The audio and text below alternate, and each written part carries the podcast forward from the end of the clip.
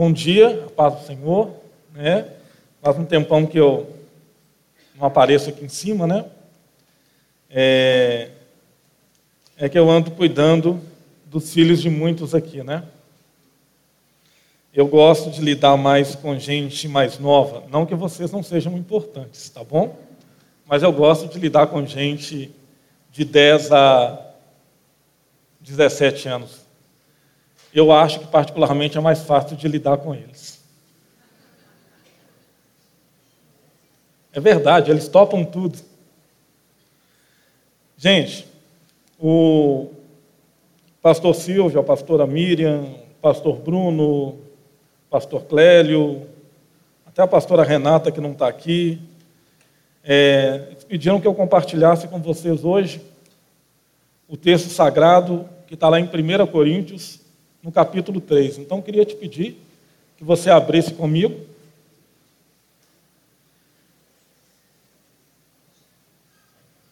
Hoje eu tive uma felicidade enorme, né? Queria compartilhar com vocês de chegar aqui em cima e de ver duas pessoas tão preciosas é, que fizeram parte da minha história. Tinha um ministério na Lagoinha eu falo que foi o ministério mais lindo para namorados que já existiu, né? É, que foi a Missão a Marte. Era um ministério que a preocupação fundamental daquele ministério não era te ensinar regras de namoro, é, como é que você tinha que namorar. A gente ia lá para o ministério e a gente aprendia a palavra de Deus lá, a gente aprendia a doutrina bíblica. Né? É, eu aprendi trindade, eu aprendi a pessoa de Jesus, que Jesus era Deus, que Jesus era homem, tudo lá naquele ministério. Né? E o meu namoro se tornou um namoro sólido por causa disso. Né? É, os meus líderes né, lá no, na Missão a Marte, eles nunca me ensinaram os seis passos para um namoro lindo. Né? Eles nunca me ensinaram isso. Eles me ensinaram a amar Jesus, a ensinar quem ele era. Né? E eu aprendi quem Deus era e isso solidifica qualquer relacionamento. Né? Eu queria agradecer muito vocês. Vocês são muito importantes para mim mesmo e para minha família, viu? Então, gente, o texto sagrado diz assim: Eu, porém, irmãos, eu não pude falar, eu não pude conversar com vocês, tratando vocês como espirituais, e sim como gente carnal, como crianças em Cristo Jesus. Eu dei leite para vocês beberem, porque vocês não têm capacidade de suportar o alimento sólido. Nem ainda agora vocês podem porque vocês são gente carnal. Porquanto havendo entre vós ciúmes e contendas, não é assim que sois carnais e andais segundo o homem? Quando, pois, alguém diz, eu sou de Paulo, e o outro diz, eu sou de Apolo, não é evidente que vocês andam segundo os homens? O que é Apolo? E o que é Paulo? São servos por meio de quem crestes. E isto conforme o Senhor concedeu a cada um. Eu plantei, Apolo regou, mas o crescimento veio de Deus. De modo que nem o que planta é alguma coisa, nem o que rega, mas Deus que dá o crescimento. Ora, o que planta e o que rega são um, e cada um receberá o seu galardão segundo o seu próprio trabalho, porque de Deus somos cooperadores lavoura de Deus, edifício de Deus são vocês. Segundo a graça de Deus que me foi dada, lancei o fundamento como prudente construtor e outro edifica sobre ele. Porém, cada um veja como edifica, porque ninguém pode lançar outro fundamento além do que foi posto, o qual é Jesus Cristo. Contudo, se o que alguém edifica sobre fundamento é ouro, prata, pedras preciosas, madeira, feno, palha, manifesta se tornará a obra de cada um, pois o dia a demonstrará, porque está sendo revelada pelo fogo, e qual seja a obra de cada um, o próprio fogo vai provar. Se permanecer a obra de alguém que sobre fundamento edificou, esse vai receber galardão.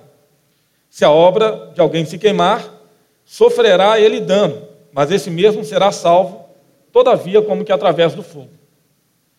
Vocês não sabem que são santuário de Deus e que o Espírito de Deus habita em vós? Se alguém destruir o santuário de Deus, Deus o destruirá.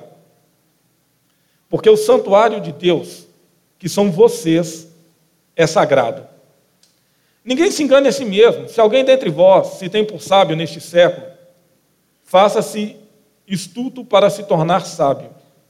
Porque a sabedoria deste mundo é loucura diante de Deus, porquanto está escrito: Ele apanha os sábios na própria astúcia deles. E outra vez, o Senhor conhece os pensamentos dos sábios, que são pensamentos vãos.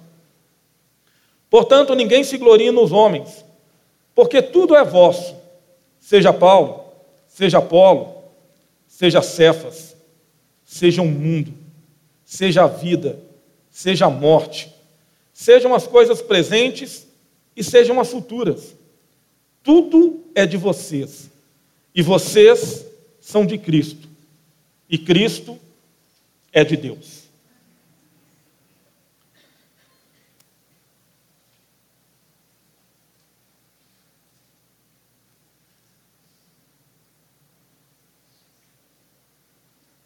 Eu quero dizer para vocês que eu não li nada para preparar essa mensagem. Eu não li 100 páginas, 200 páginas dos comentários bíblicos.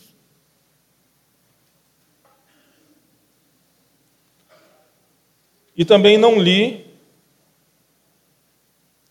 os comentários da minha Bíblia de estudo. Ah, apesar de eu amar o sujeito que escreveu essa Bíblia. eu resolvi fazer um negócio que eu não fazia há muito tempo. Eu peguei a Bíblia, eu abri, eu li o texto, eu li ele de novo, as coisas foram ficando confusas, aí eu li ele de novo, aí eu li o contexto, aí quando você lê o contexto do texto vai ficando mais complicado.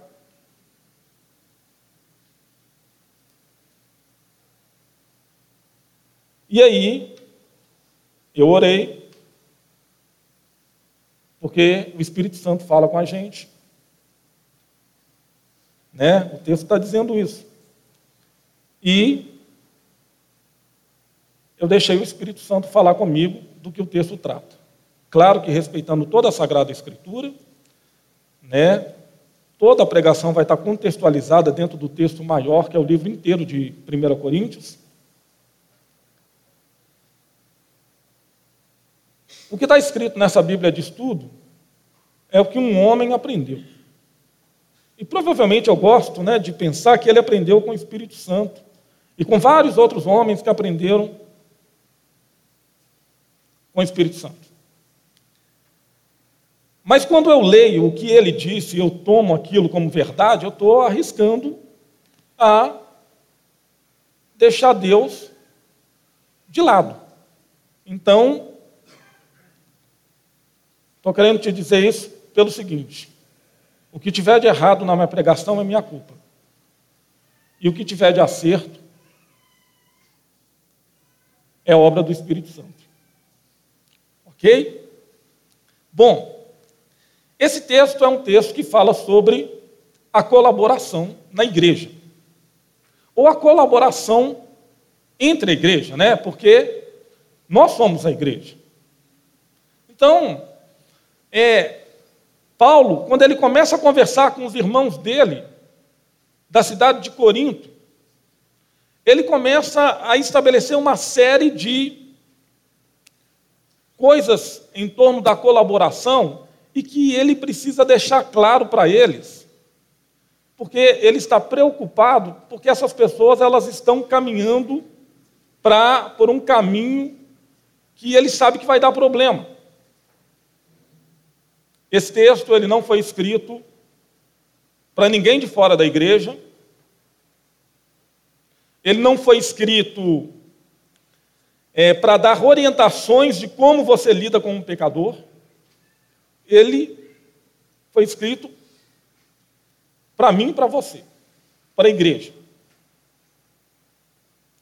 Ainda que o texto diga assim, Eu não pude falar como a espirituais, e sim como a carnais. Carnal aqui, ele está falando de crente. Né? Tem um sujeito que também escreveu uma Bíblia de estudo, e eu tenho ela lá em casa. Só que ela fica bem lá escondida, bem guardadinha.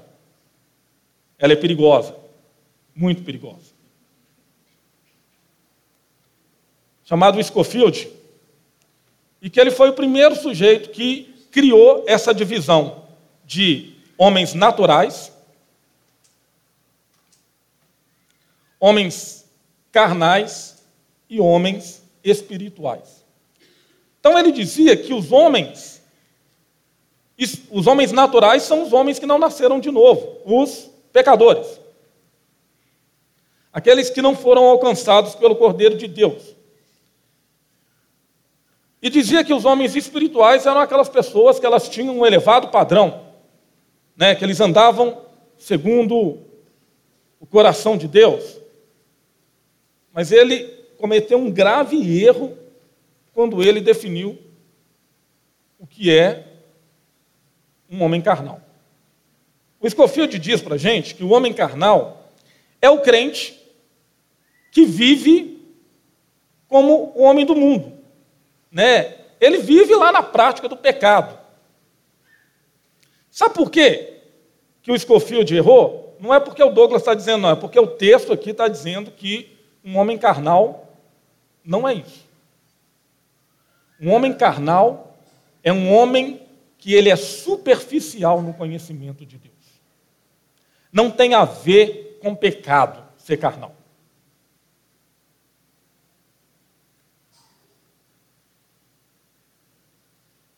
Tem a ver com ter um conhecimento extremamente superficial de Deus e das coisas de Deus quando você deveria já estar aprofundado nas coisas dele. Então, o texto o tempo inteiro está falando da sabedoria de Deus. Ele está falando dos mistérios de Deus. Na semana passada, provavelmente quem pregou deve ter falado sobre isso. O capítulo 2 trata disso. Sobre o conhecimento revelado pelo Espírito Santo. E, logo no capítulo 4, o texto vai continuar dizendo sobre conhecimento de Deus. Então, tudo que cerca o capítulo 3 está falando do conhecimento de Deus. E se você tem que tomar leite, como muitos na igreja de Corinto, é porque você está vivendo na superficialidade do conhecimento de Deus. Não é, não existe uma doutrina especial para te tornar espiritual. É que você deveria já estar aprofundado na sabedoria de Deus. Você está aí 4, 5, 6, 10, 15, 20 anos sendo igreja, mas você não tem domínio, não tem controle, não aprendeu ainda a sagrada doutrina. O seu conhecimento é superficial, é disso que o texto está falando. E aí, Paulo, ele vai dizer: olha, sabe como é que eu sei que vocês são uns bebezões em Cristo? Que não dá para dialogar com vocês de uma maneira profunda sobre qualquer doutrina e sobre qualquer conhecimento de Deus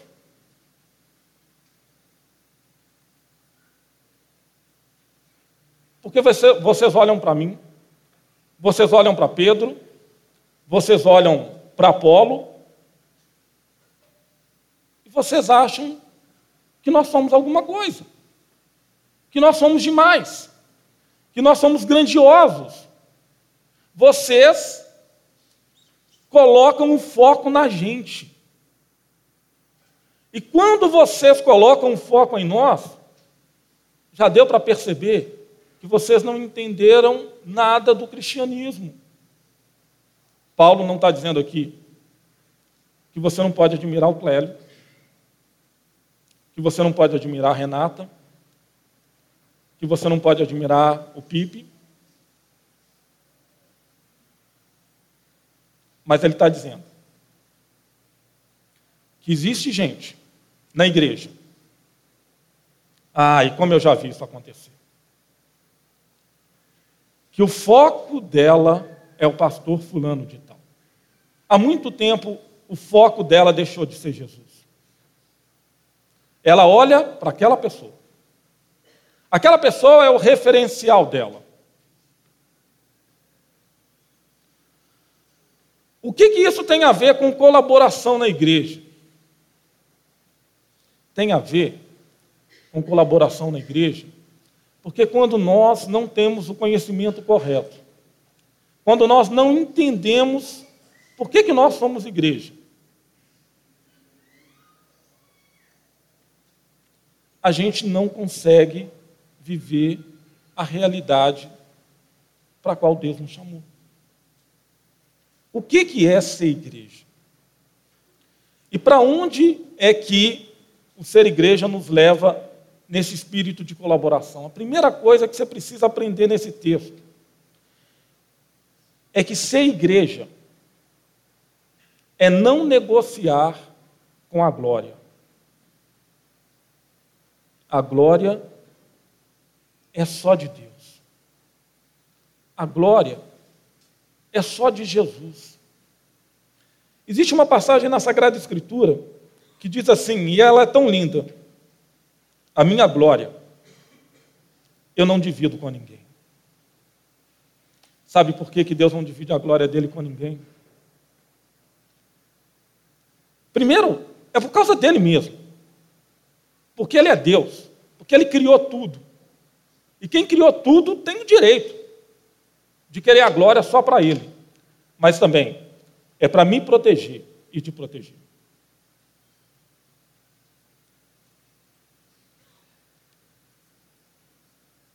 Quando eu digo, nossa, como Paulo é maravilhoso, ele é uma referência para mim. Quando eu olho e me pergunto o que é o cristianismo, eu olho para esse homem. Eu olho para esse homem. E está aí o perigo da coisa.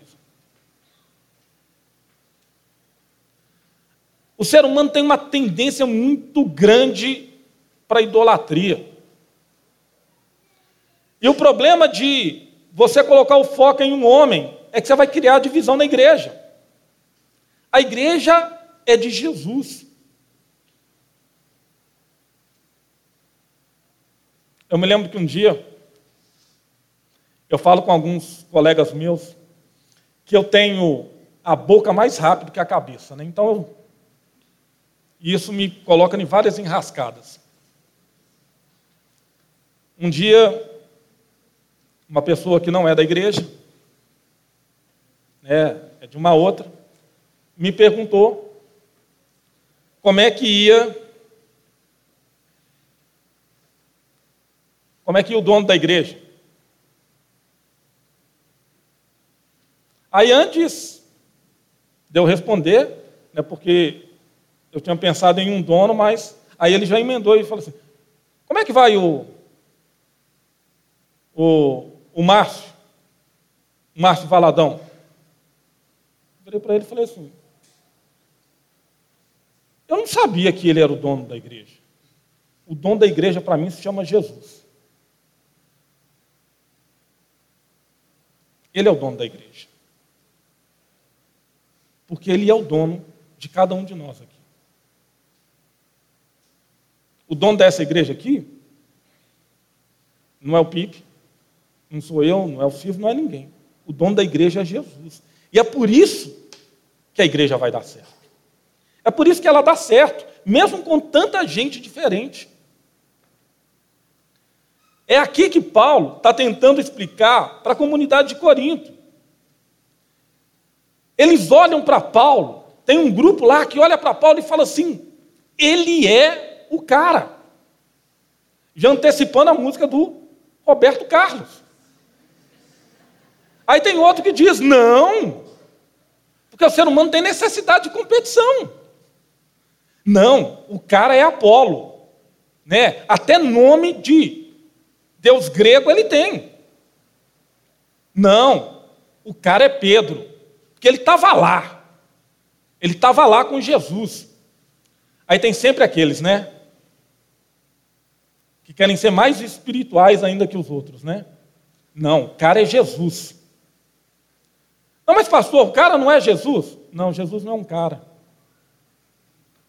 Quando você começa a colocar o foco, tem jeito de você colocar o foco na coisa certa do jeito errado. E é o que a igreja de Corinto fez.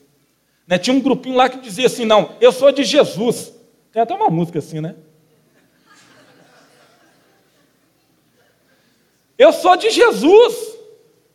Aí, qual que é o problema? É que, como você está dentro de um espírito de divisão na igreja, você reduziu Jesus. Gente, Jesus, ele não aceita redução.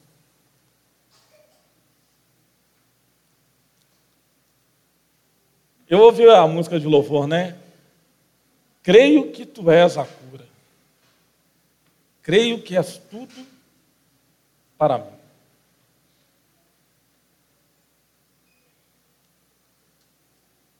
Jesus é isso. Ele tem que ser tudo para mim. E a igreja de Corinto reduziu ele a só mais um cara, tipo Paulo. Quando eles disseram, eles queriam ser espirituais, mas o problema desse cara que quer ser mais espiritual que o outro na igreja é que ele não percebe o que ele faz com Jesus. Ele sempre reduz Jesus a mais um. E a igreja de Corinto reduziu Jesus a Paulo, a Pedro, a Apolo, a mais um. Então, Jesus é mais um. Né? Então tem, cada um tem um grupo. E Jesus ele disse: é, esse tema é tão importante que Paulo está tratando com a igreja de Corinto, porque Jesus disse uma vez: um reino dividido contra si mesmo, ele não sobrevive. A igreja de Corinto, ela era uma igreja dividida em vários problemas. Eles se achavam melhores que os outros em relação aos dons espirituais. Paulo precisou fazer o absurdo de uma lista. Porque a lista deles era invertida. Né? O que, que era importante para eles? Era falar em línguas. Falar em línguas era a coisa mais importante, porque era como se você fosse, você era espiritual se você falasse em línguas.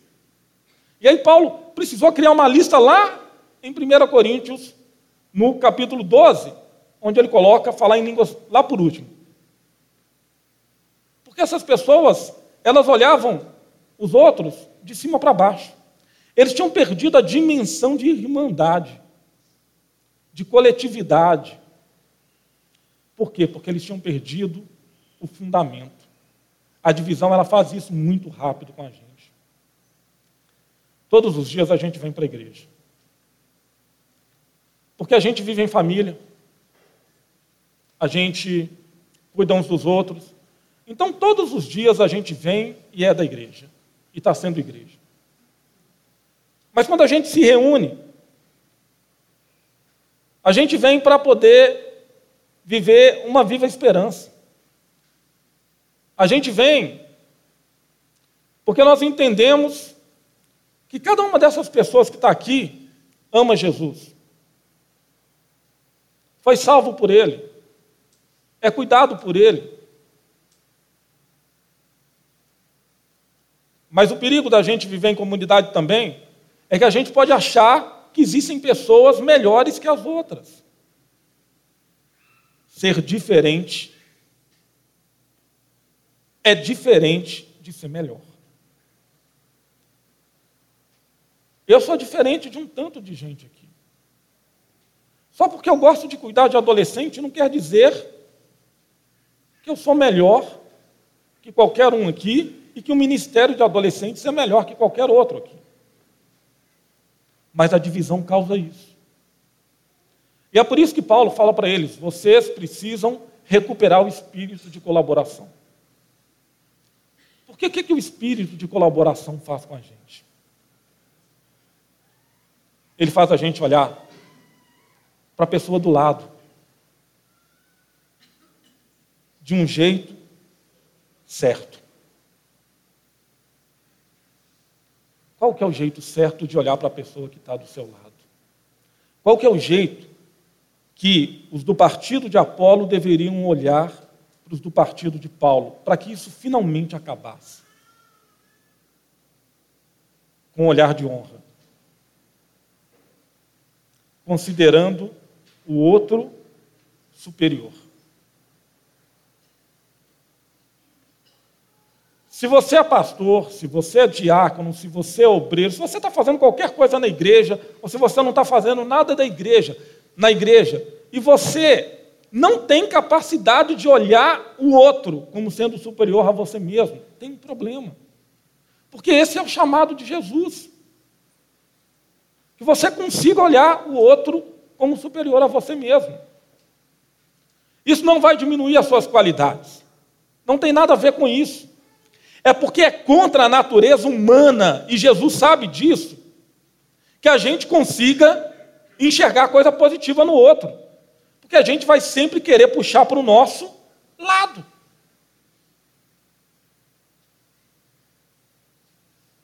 Mas eu sei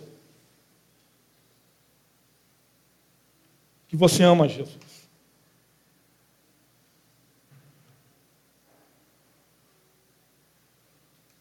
E que você pode enxergar com esses olhos.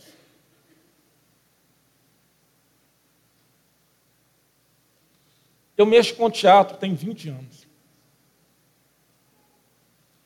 E todas as vezes que eu vejo alguém atuar, isso aqui se torna uma realidade. Eu consigo, nos 30 primeiros segundos, ver todos os defeitos possíveis todos os erros, todas as mancadas que a pessoa. Os meus olhos foram treinados para isso. Mas eu preciso pensar assim. Que bom que essa pessoa ela subiu lá em cima para poder fazer. Eu preciso considerar ela superior a mim mesmo. Olha, é contra a minha natureza. É contra a minha natureza achar que a outra mãe é tão boa ou melhor que eu, que o outro pai, que o outro irmão, que o outro diácono, que o outro que está no Ministério de Comunicação. É contra a natureza. Mas sabe por que isso é tão importante, considerar o outro superior a você mesmo? Porque te coloca no seu devido lugar. Você vai ser igual a ele? Não. Você é diferente, você tem habilidades diferentes. Mas o que que une cada um de nós aqui na igreja? É Jesus. Jesus é quem une. Paulo está dizendo o seguinte: gente, tem um fundamento na igreja, só um. Ele é o fundamento seguro. Ele é o fundamento seguro para você construir a sua vida. Você pode confiar tanto nesse fundamento que você pode construir a sua vida. Quem é? É Jesus. Por isso que quando você canta essa música que você cantou durante o louvor, você precisa realmente acreditar de todo o coração nisso. E você precisa repassar na sua mente se você realmente acredita nisso. É tudo para mim. Eu sou pai de um junior e de um adolescente. E apesar do meu adolescente ser um menino muito amoroso, acolhedor, né, deve ter um tanto de gente aqui para testemunhar isso a favor dele. Ele tem a índole pecaminosa, que nem todo mundo. E ele argumenta, ele fala as coisas comigo, ele entra em conflito. E teve um dia que a gente estava conversando sobre homoafetividade, sobre feminismo. E eu falei um negócio lá que ele não gostou.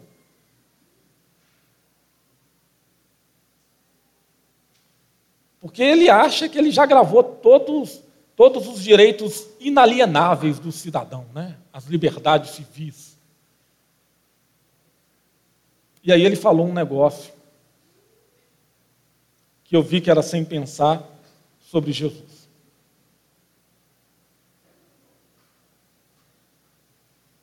Eu acalmei. Sério. Eu nunca bati no meu filho com raiva. Eu nunca bati nele com raiva. Porque quando você bate no seu filho com raiva, você está mandando uma mensagem. A mensagem de que você não está querendo educar ele, você está querendo punir ele. Eu acalmei. Aí depois eu procurei ele e falei exatamente o que eu vou te falar.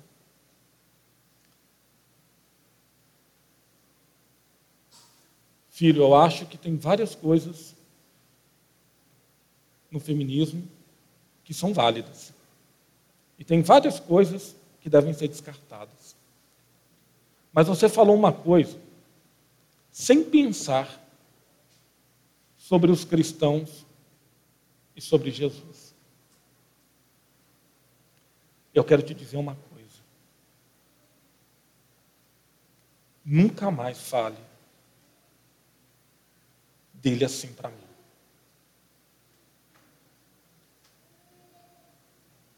Porque Jesus é tudo para mim. Eu só consigo te amar e amar sua mãe, porque Jesus é tudo para mim.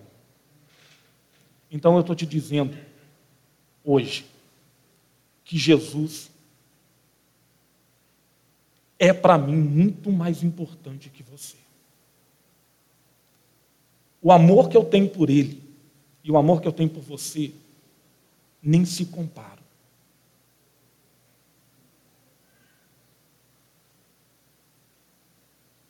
Mas eu só posso, e por que, que não se comparam? Porque eu só posso amar você do jeito que eu amo. Porque Jesus é tudo para mim.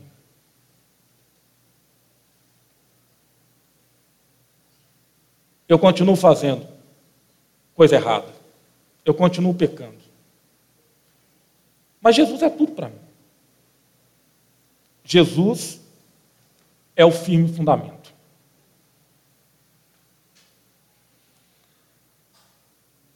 Talvez você está assim, silenciado e tal, assim. Aqui ficou mais silencioso do que estava. Né? Como é que um pai consegue falar isso para o filho? Como é que um pai não consegue falar isso para o filho? A pergunta é essa. Como é que um pai não consegue falar isso para o filho? De que ele ama Jesus mais do que ama o próprio filho.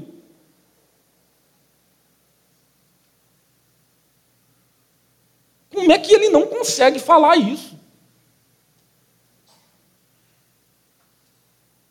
Seu filho não vai ficar traumatizadinho, não. Se ele entender que o fundamento é Jesus e que todo o amor que você consegue ter por Ele é porque você foi amado por Jesus e porque esse amor que você tem por Ele vem de Jesus. Então, é natural. Devia ser simples de falar. E Paulo está tratando disso aqui, sabe? O firme fundamento.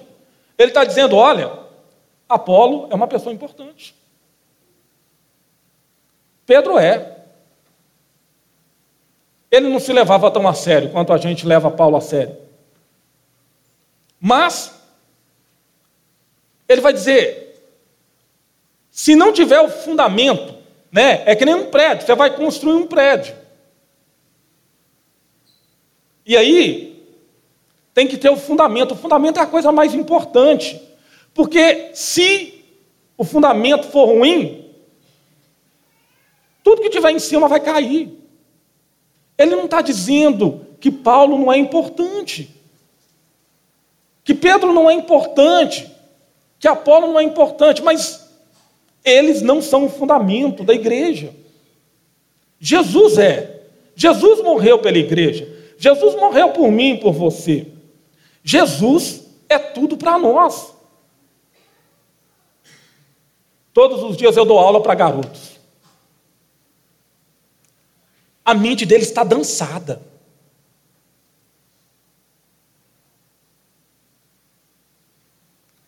Sabe por quê?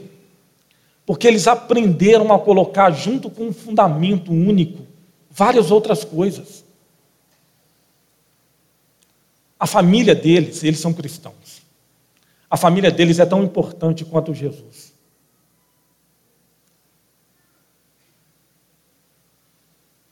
A profissão é tão importante quanto Jesus. O ministério, que absurdo, é tão importante quanto Jesus. Há uma afetividade, o feminismo, as ideologias de gênero, as questões de minorias, elas são todas sendo niveladas no mesmo padrão que o cristianismo.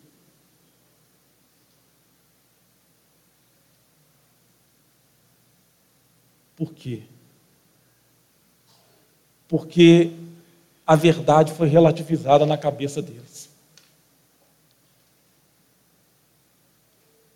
Alguém em algum momento deixou eles aprenderem que o discurso do cristianismo é um discurso totalitarista, é um discurso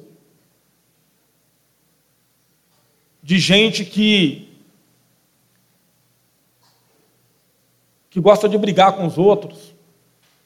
É um discurso que não negocia.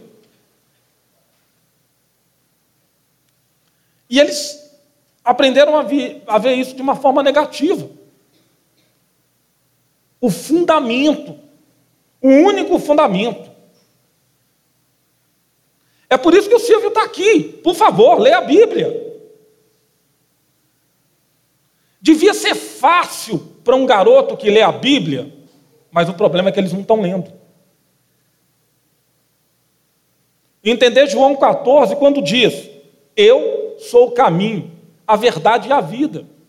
Ninguém vem ao Pai senão por mim. Mas como eles não leem, eles não aprendem. Porque se eles lessem, o Espírito Santo ia dizer para eles: sabe aquilo que você aprendeu em português? O a é artigo definido. Quer dizer que é exclusivo, que é único. O único fundamento é Jesus. Não é sua família, não é o ministério. E eu quero te dizer o seguinte: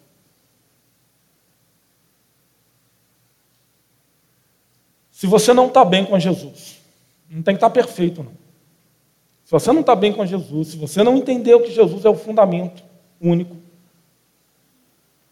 não preencha essa ficha que você recebeu. Porque você vai correr um sério risco de colocar o um ministério no seu lugar, no lugar de Jesus.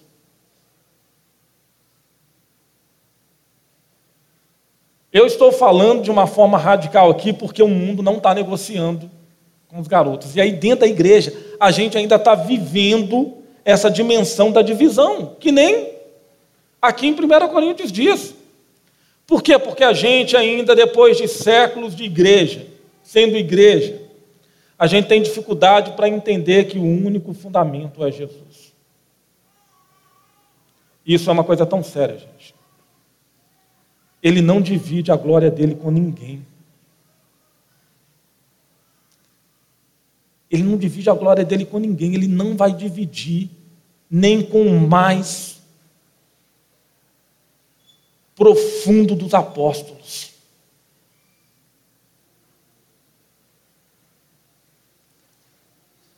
Ele é Deus. Ele é o dono da igreja. Então ele não divide nada com ninguém. Uma coisa é a gente ter necessidade de aceitação. Eu tenho. Todo mundo tem necessidade de aceitação. Mas se isso virar necessidade de glória, esquece, porque ele não vai dividir. Ele não divide o prêmio.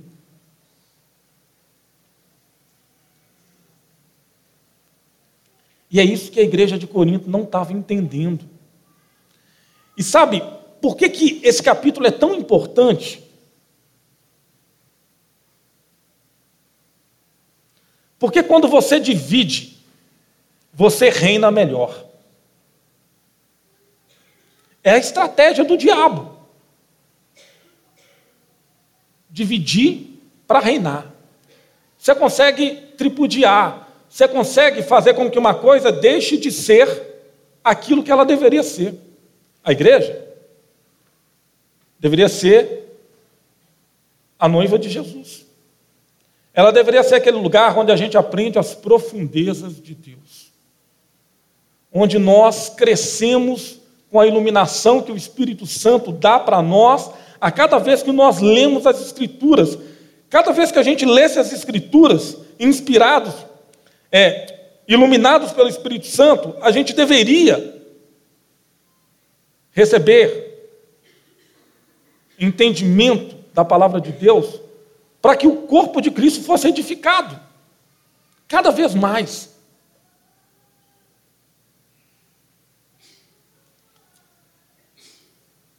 Mas muitas vezes isso não acontece.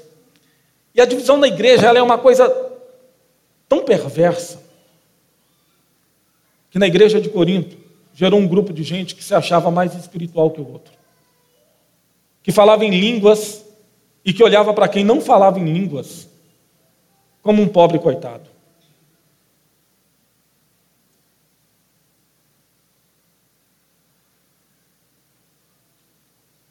E quanta gente ainda hoje sofre por causa disso. Tem gente que até começa a fabricar o falar em línguas, porque ele quer ser tão aceito, ele quer fazer tão parte do grupo, que ele precisa dar um jeito no problema. A divisão na igreja, porque Jesus não é um fundamento, começa a gerar imoralidade sexual, aonde deveria ter pureza. Esses caras, eles chegaram num nível de impureza sexual que tinha cara que tinha relação sexual com a madrasta. Tinha gente que achava que não tinha nenhum problema ir lá para o templo dos pagãos e ter relação sexual com as prostitutas cultuais. A divisão era tão grande que no dia da ceia, pelo amor de Deus, no dia da ceia, os caras levavam comida de casa. E tinha gente que não tinha comida e eles não dividiam. Eles esqueceram rapidamente a mensagem do Cordeiro de Deus de que mais bem-aventurada coisa é dar do que receber. Era uma balbúrdia nessa igreja. Mas sem problemas. Porque eu sou de Pedro. Eu sou de Apolo. Eu sou de Paulo. Eu sou de Jesus. Igreja é o que Paulo está querendo dizer. Não é Congresso Nacional. É lá no Congresso Nacional que tem partido.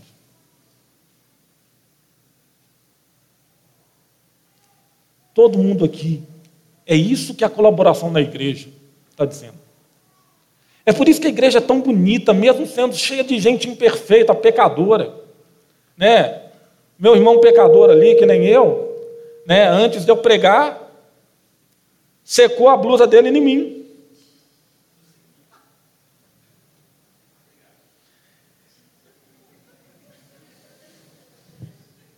Tem gente de tudo que é jeito na igreja.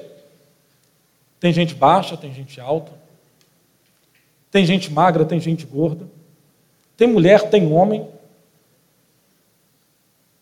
Tem negro, tem branco. E você gostando ou não, e eu gostando ou não, tem heterossexual e tem homoafetivo. E tem gente lutando contra isso aqui dentro. A igreja tem de tudo. A igreja tem pagodeiro, tem roqueiro. A igreja tem de tudo que a gente. De tudo. Tudo mesmo. Sabe por quê? Porque Jesus, ele olha para mim, para você, só de um jeito. Primeiro, é tudo pecador.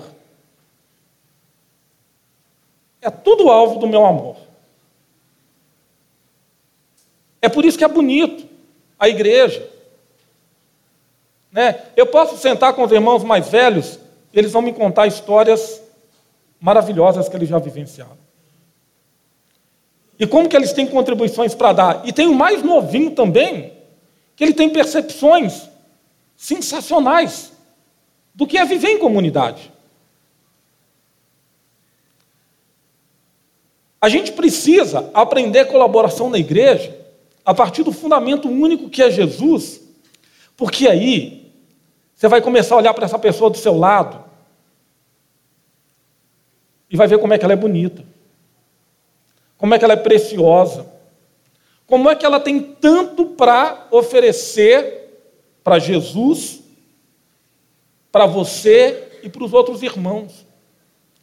Você vai, então, quando você fizer isso, você vai melhorar, porque você não vai achar que você é o cara, ou que a sua turminha é a melhor na igreja, porque não tem esse negócio de pior ou melhor na igreja.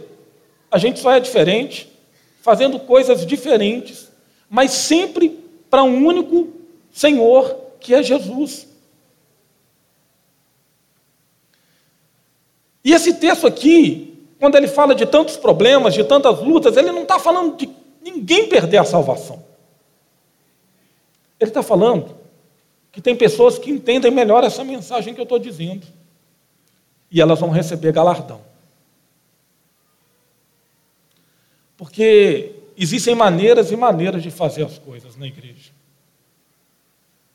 né, a gente pode fazer com excelência. A gente pode ser igreja com dedicação. A gente pode realmente amar esse negócio. A gente pode fazendo, empurrando, vivendo. Ah, essa pessoa que está empurrando, vivendo, ela não vai ser salva? Claro que vai. O texto não trata disso. O texto trata de galardão. Daquilo que a gente vai receber mas principalmente, o texto trata da ideia de que, quando eu entendo que o fundamento é Jesus, que a glória é de Jesus, eu sou a pessoa mais beneficiada. Porque quando o fundamento é Jesus, quando a glória é Jesus, tudo é meu. É meu. É a mentalidade que o pastor Luiz Felipe falou, né? A mentalidade do nosso, né? A mentalidade, a consciência do nosso. Tudo, olha, eu vou até corrigir, não é tudo é meu. Olha como é que Paulo diz lá no verso 21. Ninguém se gloria nos homens. Você tem que se gloriar em Deus, em Jesus, porque foi Ele que te salvou, foi Ele que te mudou, foi Ele que te transformou. Então você não pode achar que você é melhor que ninguém. Você não pode achar que o seu grupo na igreja é o melhor, porque não existe, não deveria existir nem grupo. E aí ele diz: porque tudo é vosso. Ele começa no plural: ninguém. Você, você, você, você, você, você, não se glorie nos homens. Mas aí ele diz: olha a consciência do nosso. Tudo é de vocês. Como é que tudo é de vocês? Tudo é do Silvio? Tudo é da Gabi? Não.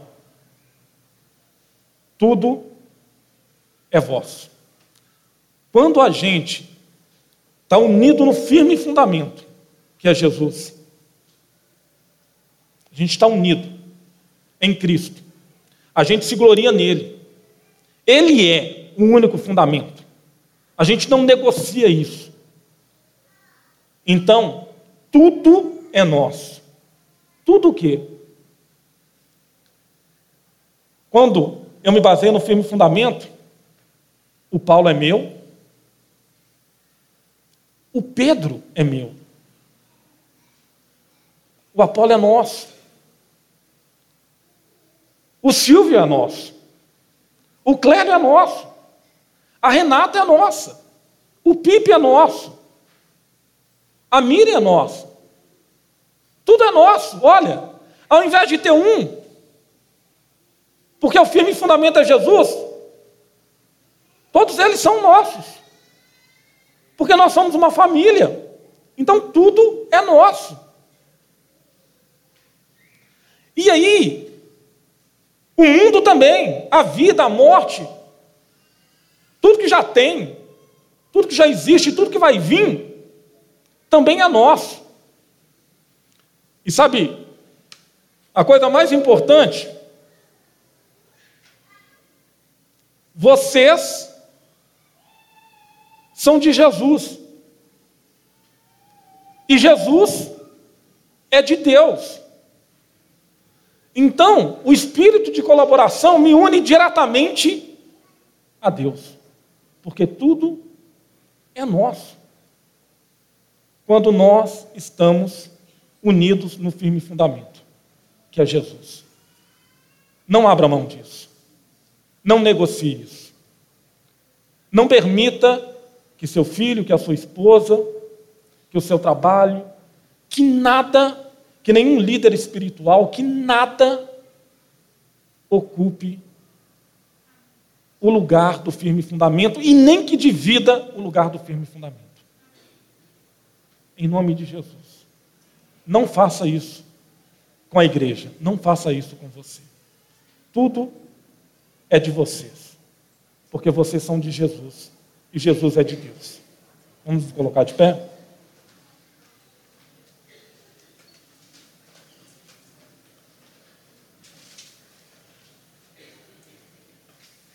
Senhor,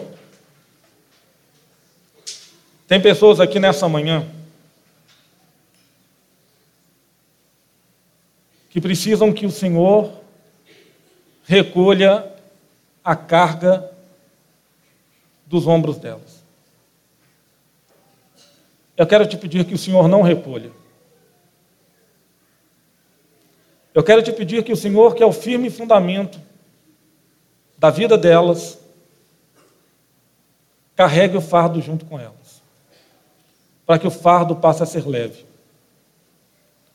Que cada momento de angústia, que cada momento de dor, que cada momento de dificuldade, seja emocional, seja espiritual, seja financeira, física, que o Senhor esteja acolhendo os meus irmãos em Cristo, que o Senhor esteja me acolhendo também. E que o Senhor esteja nos ajudando nas nossas fraquezas, nas nossas angústias. Que o Senhor nos fortaleça, o Senhor nos ajude a perceber que nós somos do Senhor. E que se nós somos do Senhor, tudo é nosso. E se nós somos do Senhor, o Senhor vai nos dar capacidade de carregar os maiores pesos e os maiores desafios, porque o Senhor vai partilhar esse fardo com a gente. Eu quero te agradecer, Senhor, porque o Senhor permitiu na vida de cada um dos meus irmãos que o Senhor seja o firme fundamento. Isso é um privilégio. Nos ajude a termos isso no nosso coração. que o Senhor é nosso. Nós somos do Senhor. Nós somos de Deus. Nós somos irmãos. Nós não precisamos viver em contendas. Tenha misericórdia de nós, para que nós olhemos uns para os outros com olhar de honra e não com olhar de rejeição. Em nome de Jesus. Amém. Deus abençoe vocês, meus irmãos. Obrigado pela paciência.